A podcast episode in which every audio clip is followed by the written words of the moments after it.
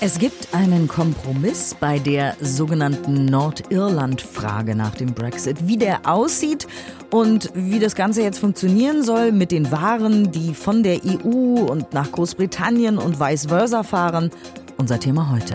Deutschlandfunk Nova. Kurz und heute mit Diane Hielscher. Es war der letzte große Streitpunkt zwischen der EU und Großbritannien nach dem Brexit. Drei Jahre ist der inzwischen her, der Brexit. Wie krass eigentlich, wie schnell die Zeit vergangen ist. Und seitdem gab es Nachverhandlungen. Und zwar über die Frage, wie kann man umgehen mit Nordirland? Denn Nordirland gehört ja zu Großbritannien ist also zusammen mit Großbritannien aus der EU ausgetreten. Nordirland teilt sich aber die irische Insel mit der Republik Irland und die ist EU-Mitglied. Jan Bungartz aus unserer Deutschlandfunk Nova Nachrichtenredaktion. Jetzt gibt es eine Einigung zwischen der EU und Großbritannien. Erklär doch bitte mal erstmal nochmal, wo lag da jetzt eigentlich das Problem?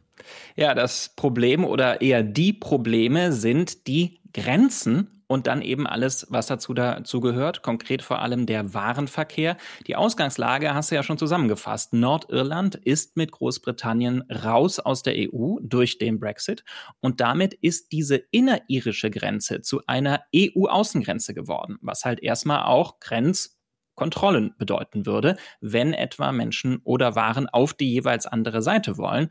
Solche jetzt inneririschen Kontrollen sind aber aus verschiedenen Gründen nicht gewollt. Der wichtigste ist wohl, man hatte sich schon vor Jahrzehnten, also lange vor dem Brexit, auf eine offene innerirische Grenze geeinigt, um den gewaltgeladenen Nordirland-Konflikt zu beenden. Also Grenzkontrollen zwischen Nordirland und der Republik Irland, die waren eigentlich nie eine Option. Ja gut, genau. Und dann war die Frage, aber wo dann? Oder einfach auf Grenzkontrollen quasi an der EU-Außengrenze in diesem Fall verzichten? Genau, also in der inneririschen ja, aber generell geht das nicht, weil eben Brexit, sowohl die EU als auch Großbritannien wollen ja sicherstellen, dass die jeweils eigenen Regeln eingehalten werden, wenn etwa Waren aus Großbritannien in die EU geliefert werden, aber auch umgekehrt. Das ist etwa wichtig für Lebensmittelstandards, für Medikamentensicherheit, Zölle und so weiter.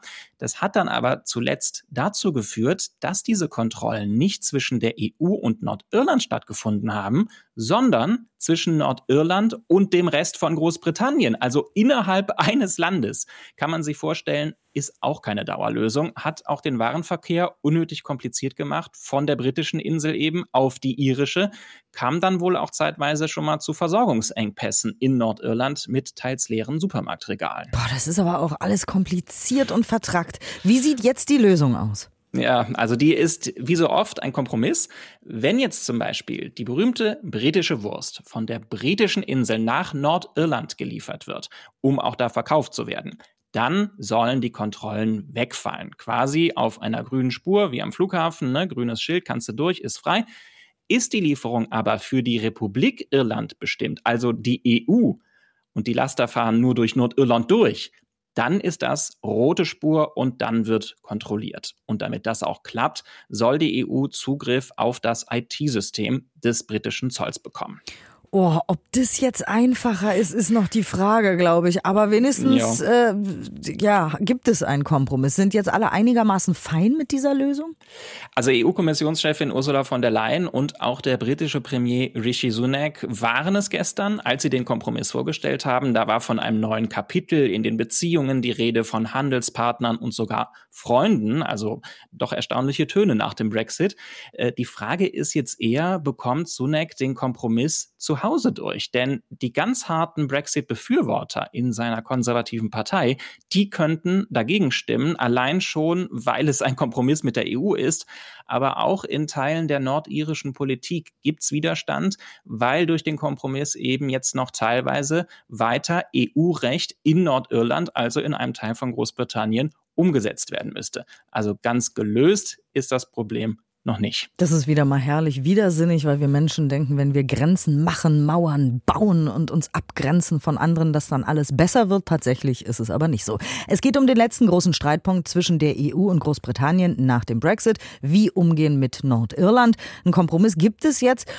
Ob der auch in Großbritannien durchkommt, wir haben es eben gehört, muss sich noch zeigen, aber wir halten euch natürlich auf dem Laufenden.